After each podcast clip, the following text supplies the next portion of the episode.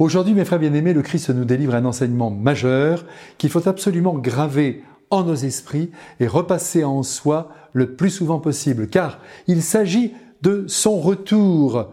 Et ce retour, eh bien, il peut surgir d'un moment à l'autre, et donc il peut nous surprendre. Ce retour, il a deux visages. Le visage de la fin du monde, car un jour Jésus débarquera avec les anges pour achever le cours de l'histoire humaine et introduire toute l'humanité dans la terre nouvelle et les cieux nouveaux qu'il nous a promis.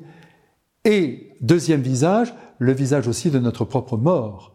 Et à chacun son tour, où là nous le verrons enfin et nous partagerons avec lui la joie des bienheureux, du moins je l'espère. Bien sûr, je prie pour vous, en espérant que cette vie présente sur la terre, qui est si belle, se continue encore et encore sur des années, pour que vous puissiez rendre heureux tout ce qui vous entoure, car le voilà le but de la vie, créer du bonheur autour de soi. Aujourd'hui, Jésus nous demande de ne pas perdre de vue ce dernier jour, où il nous cueillera comme un jardinier coupe une fleur, ou comme un voleur entre dans une maison.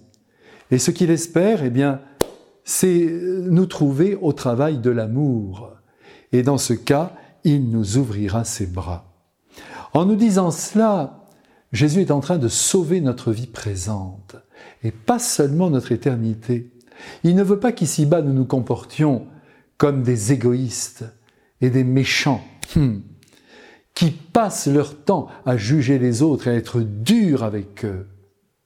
Le Christ éprouve une aversion absolue pour la méchanceté, pour la dureté de cœur, pour l'égoïsme. Tout cela est source de tension entre les hommes, et qui vit ainsi en donnant prise à ces réalités sans l'édit et en l'édit l'humanité? Et oui, si nous passons notre vie à vivre pour nous-mêmes et à être durs avec les autres, nous aurons loupé notre parcours humain. Et si de plus nous prétendons être chrétiens, nous sommes de sacrés hypocrites. Et ce n'est pas moi qui le dis, mais le Christ lui-même, qui promet des pleurs et des grincements de dents au dernier jour, à l'heure du bilan. Bien sûr, il ne s'agit pas de travailler au bien d'autrui en raison de la peur d'un éventuel châtiment, mais parce qu'on a compris que tout homme est mon frère, qu'il mérite mon estime, ma patience, mon amour. Puisque j'ai encore une minute, regardons les choses de près. Il y a plusieurs manières d'être méchant. En jugeant les autres, en les enfermant dans leurs fautes, en les insultant, en étant indifférent à leur sort, en abusant du pouvoir que l'on détient en raison d'une responsabilité reçue, en ne défendant pas l'infériorisé et même le coupable, qui ne peut être réduit à l'acte délictueux qu'il a posé et qui le condamne. Et il y a aussi plusieurs manières d'être égoïste, en ne pensant qu'à soi, bien sûr, à ses petits plans, à ses petits projets sans envergure, en se désintéressant du sort des autres, en vivant comme un rat qui ne partage jamais, qui compte sa monnaie à longueur de journée, qui ne dépense pas deux euros ou deux dollars pour faire plaisir à quelqu'un, et qui fait passer devant les sentiments ses propres intérêts.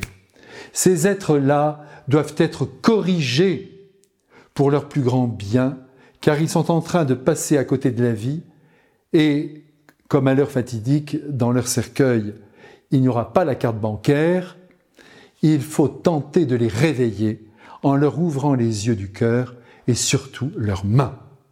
En vérité, en vérité, je vous le dis, cet évangile nous fait du bien à tous. Il nous recentre sur l'essentiel à vivre avant que notre corps s'immobilise dans la mort et que notre âme gambade de bonheur dans les jardins du ciel. Soyons tous bénis par notre Dieu, notre grand Dieu d'amour. Amen.